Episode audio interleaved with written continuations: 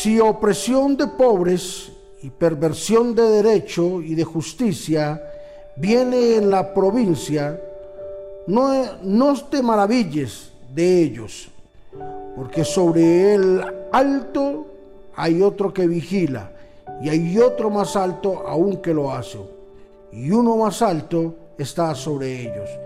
Eclesiastés capítulo 5, versículo 8.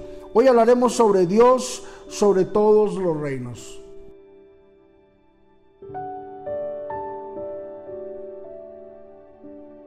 Cuando el rey Salomón hace esta observación y hace este hincapié en esta enseñanza, nos estaba enseñando el poder de la avaricia del hombre, esas ganas y esa sed insaciable de tener poder, de tener nombre, fama y riqueza.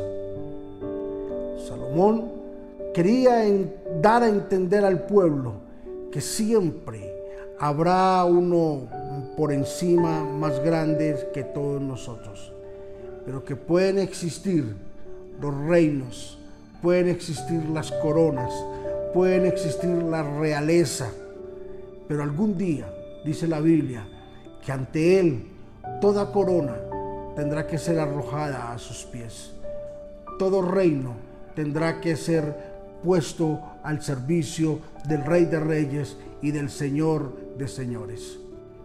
Siempre van a existir personas más grandes que nosotros. Siempre van a existir gobernantes que van a querer colocar sus reglas, su justicia. Van a existir gobernantes que van a oprimir el pueblo. Van a existir gobernantes que van a bendecir el pueblo. Siempre va a haber. Por más que tratemos de luchar con un sistema democrático, con un sistema socialista, comunista, ah, republicano, como quiera que lo llamemos, siempre va a existir alguien por encima de ese alguien. Pero Salomón, al final de su discurso,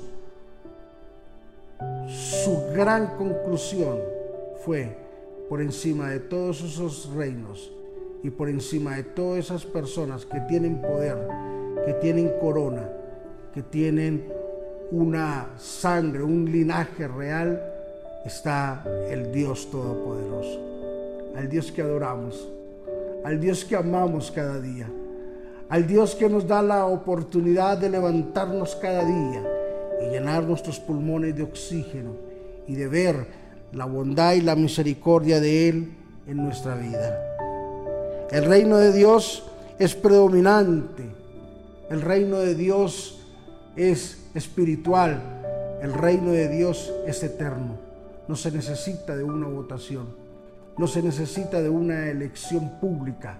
El reino de Dios es y siempre será y nunca dejará de serlo. Por eso es necesario que nos sometamos bajo ese gobierno divino, bajo ese gobierno eterno, bajo ese gobierno de Dios Todopoderoso. Si nos sometemos a ese gobierno, muchas de nuestras cosas se van a arreglar. Veremos la respuesta de una forma más rápida y más eficiente en nuestra vida. Padre, bendigo a todos mis colegas a todos mis hermanos alrededor del mundo. Bendigo a todos los hermanos de las diferentes iglesias, de las diferentes redes, de los diferentes concilios que nos escuchan, Señor, a través de este devocional. Abre las puertas de bendición, te lo ruego, Señor, y que todos, todos, Señor, estemos sometidos bajo tu gobierno. Ante ti arrojarán coronas, Señor Jesús.